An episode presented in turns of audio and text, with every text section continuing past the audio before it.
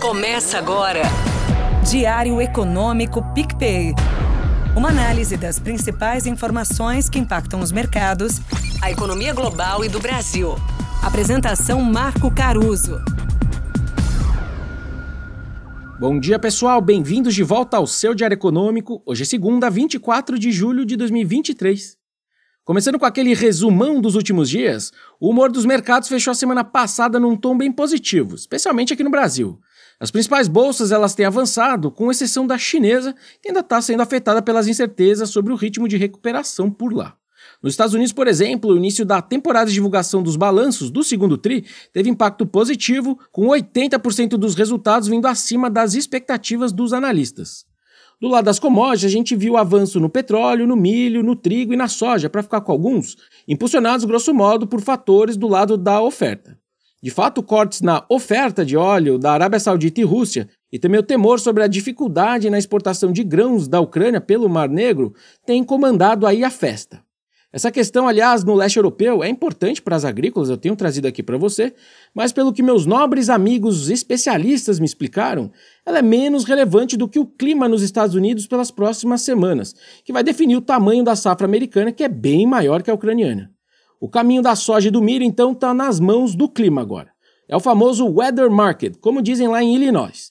Aliás, vocês não devem saber, mas eu nasci lá no meio do Corn Belt, em Peoria, terra da Caterpillar. Enfim, no cenário doméstico, essas altas das commodities lá fora favoreceram o Ibovespa, em especial a Petro. Além disso, o real teve uma modesta valorização, mesmo com o dólar se fortalecendo lá no exterior.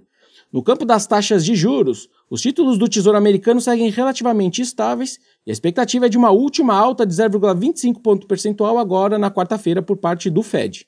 Esse é o largo consenso. Mas a questão chave para mim é se essa coisa do Fed subir numa reunião, parar na seguinte e subir na outra, virou mesmo seu cenário base.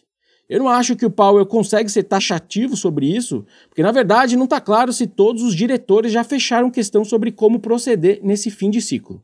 E como o mercado já está precificando 85% de chance deles darem branco em setembro, depois dessa alta dessa semana, talvez os investidores vejam essa relutância como negativa para os mercados, né, em termos de mais juros.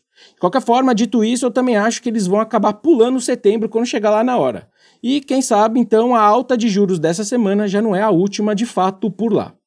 Vindo agora para o Brasil, a semana é bem carregada de dados, com especial destaque aí para a inflação medida pelo IPCA 15, referente a julho e que sai amanhã. A gente já teve deflação na nossa projeção para esse número, mas as coletas de preços mais recentes que a gente usa para fazer conta nos levam a estimar agora uma alta de 0,04%, ou seja, muito perto de zero no mês, o que corresponde a uma inflação acumulada em 12 meses de 3,3%. Apesar da inflação estar tá bem tranquila no curto prazo, vale sempre ter em mente que esse é o melhor momento dos números anuais, pelo menos para 2023. A gente já sabia que a inflação teria duas tendências esse ano: de melhorar no começo, mas de uma pressão altista no segundo semestre. E agora começou o segundo semestre. O número fechado do ano nosso aqui ainda está em 4,9% para o IPCA, ou seja, sem trazer grandes preocupações. Mas a gente sabe que os mercados, quando estão discutindo sobre o futuro, são bastante influenciados pela tendência corrente. Então a parte fácil, digamos assim, de apostar em queda da inflação nos mercados futuros pode estar tá ficando para trás. Para terminar, além da continuação da temporada de balanços nos Estados Unidos, a nossa aqui também ganha corpo. Lá fora, vai dar para ter mais uma ideia sobre como a inteligência artificial está revolucionando a indústria de tecnologia, com as divulgações da Alphabet, da Meta e da Intel. Fora isso, tem Amazon também, entre várias outras empresas. Já os números da Procter Gamble, da Ford e da Coca-Cola pode dar para a gente um cheiro sobre a saúde do consumidor americano também. E por aqui, como eu comentei semana passada, a expectativa dos analistas é relativamente negativa para os números do segundo TRI também. A verdade é que a valorização do IBOV até agora veio de uma sequência de revisões para cima de PIB e também de juros para baixo. Mas o custo do capital tem sofrido com a Selic alta, certo? E a gente também teve vários eventos ruins de crédito nesse período, etc. Ou seja, a conjuntura não estava para peixe ali no segundo TRI. Vamos ver se os investidores vão ignorar esses números ruins, se eles se confirmarem, né, apostando no futuro, ou se eles vão realizar um pouco os quase 10% de ganhos que a gente já tem no Ibovespa no acumulado no ano. Por hoje é isso, turma. Bom dia, bons negócios e sorte sempre. Você ouviu? Diário Econômico PicPay. Uma análise das principais informações que impactam os mercados, a economia global e do Brasil. De segunda a sexta, às seis da manhã, no Spotify e YouTube.